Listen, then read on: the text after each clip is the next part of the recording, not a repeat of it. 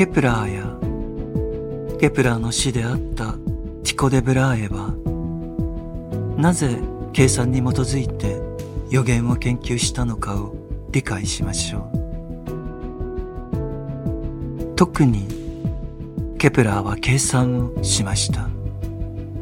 そしてティコ・デ・ブラーエはケプラーほどではなかったのです。ティコ・デ・ブラーエは16世紀の聡明な頭脳の持ち主の一人であり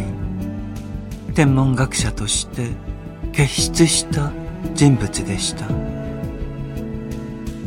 現代人はティコ・デ・ブラーエがコペルニクス的世界観を半分だけ受け入れた人物であったということくらいしか知らないのかもしれません。しかしティコ・デ・ブラーエの生涯に詳しい人であればティコ・デ・ブラーエが天球図の作成においてどのような功績を残したのか当時存在していた天球図をいかに大きく改良したのかそしてどうやって超新星を発見したのか。つまり当時の天文学者としては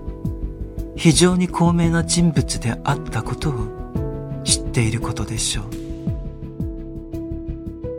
ティコ・デ・ブラーエは地球上の物理的な状況が宇宙全体とつながっているだけではなく人間の精神的な経験も大宇宙の出来事とつながっていると深く確信していました。したがってティコ・デ・ブラーエは天文学者として単に星を観察していたのではなく人間生活の出来事と展開の出来事を関連づけて考えていたのです。そこにケプラーほど計算に依存しなかった理由があるのです。ティコ・デ・ブラーエの魂を投資するとノストラダムスの魂とのある種の類似性があることがわかります。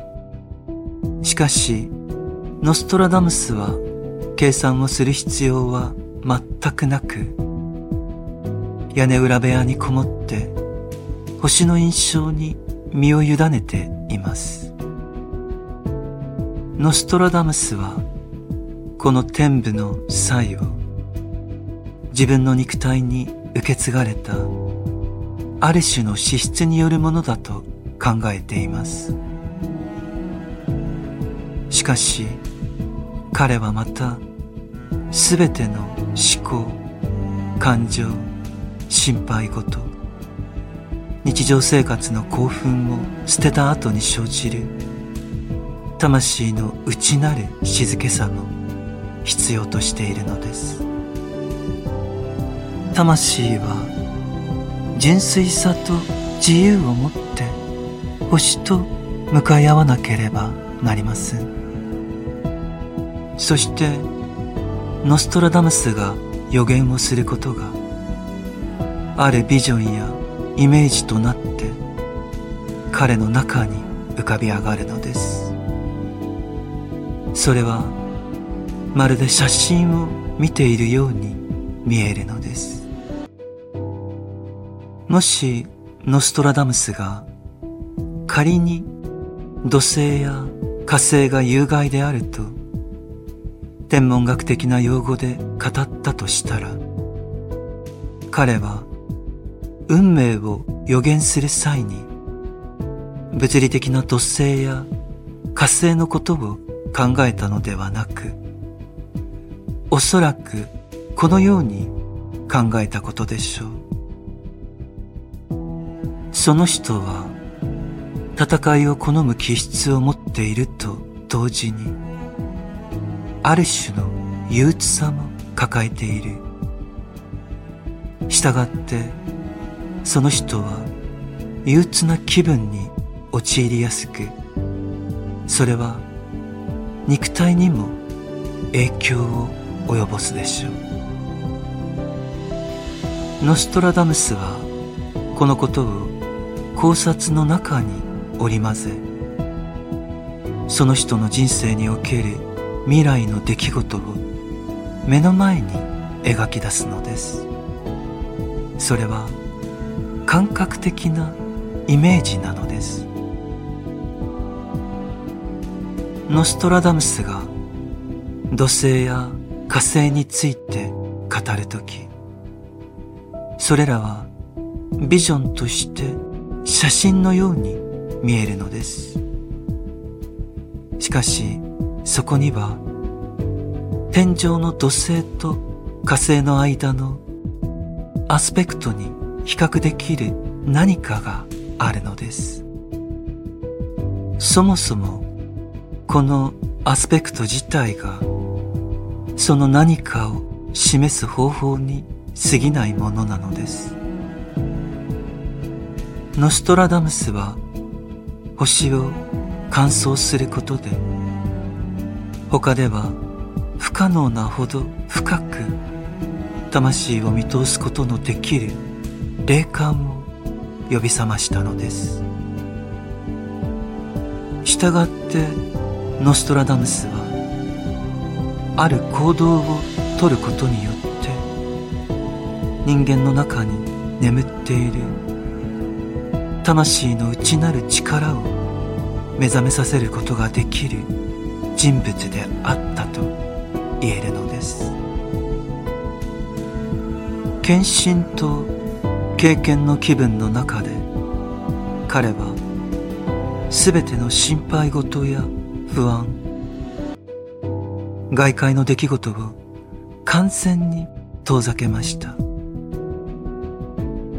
彼は自分自身を完全に忘れそして自分の人格についての感覚がなくなった時に彼の魂は彼自身がいつも引用していたその格言の真実に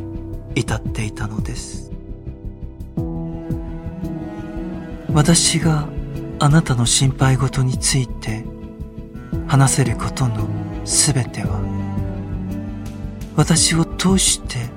語られる神のものです。それらはあなたの神である。私の恩寵によって。あなたに語られたものと受け止めてください。このような一形の念がなければ本物の予知能力者は存在しません。しかしこのような態度こそがその能力を持つ者がその能力を悪用したり不正に利用したりしないことを保証するのです。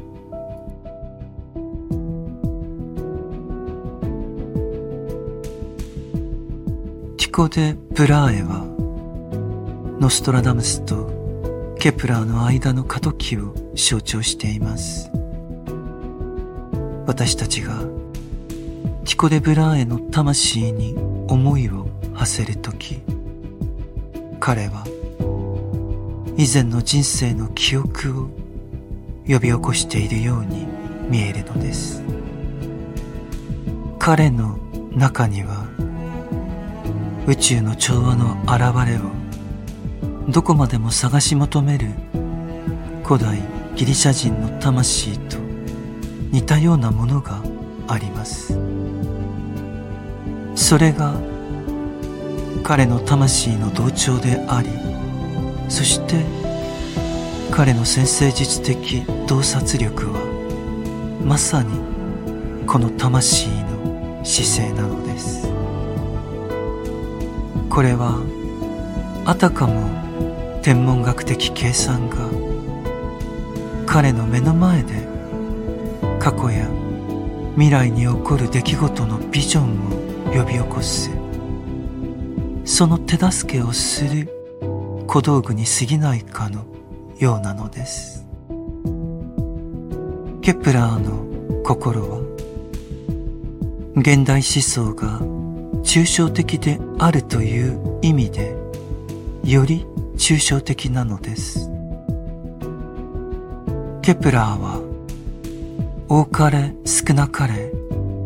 純粋な計算に頼らざるを得ませんでした。しかしその計算にはもちろん正確さがあるのです。なぜなら投資によれば星座と人間の行動には実際の関係があり計算はその意味に符合するものだからです。しかし時が経つにつれて先生術はますます計算と算出だけの問題になりました。先生術の才能は純粋に知的な思考へと移行し先生術による予測は現在では知的な推論に他ならないものになっているのです。過去を遡れば遡るほど古代の預言者たちのその民族の生活に関する発言は彼らの魂の奥底から湧き上がってきたものであることがわかります。これはヘブライ人の預言者においても同じことでした。神と交わり個人的な利益や個人的な事柄から解放された彼らは民の大きな関心ごとに完全に身を委ねその先に何が待ち受けているのかを察知することができたのです。それはちょうど教師が子供の中にある資質が後に発言することを予見しそれを考慮に入れるのと同じようにヘブライ人の預言者はその民の魂を一つの単位として見ていたのです。民族の過去はその預言者の魂の中に溶け込みその結果が未来のビジョンとして明確な形を持って働いたのです。では予言とは人間の人生において何を意味するのでしょうか？その答えは次のようなことを考えればわかるでしょう。歴史上の出来事の流れをたどることのできるある偉大な人物は常に存在しています。しかし今日では誰もが同じレベルにいることが好まれているのです。したがって一人の人格が他のすべての人の上にそびえ立つとすればその流れに反することになるのです。人々はすべての能力が平等であることを望むあまり。特定の人物が他の人よりも力強いことを認めたがらないのです。にもかかわらず偉大で先進的な指導者は歴史的進化の過程で働いているのです。今日物事はあまりにも行き過ぎているために最も強大な出来事でさえそれは単にアイデアの結果であり特定の人格に帰結するものではないと考えられています。ある特定の神学の一派は依然としてキリスト教であると主張しています。しかしこの学派は個人としてのキリストイエスは存在しなかったと主張しています。木が森を作るのと同じ意味で人間が歴史を作るのだと彼らはそう言うのです。確かに森は木々で構成されています。しかしこの考察の第一のステップはその木がかつて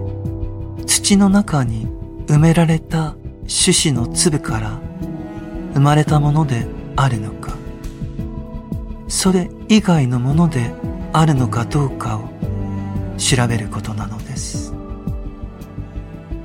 これと同様に人類の進化における出来事も結局のところそのきっかけとなったあの人あるいはあの人にまで遡るのではないかということを探求することなの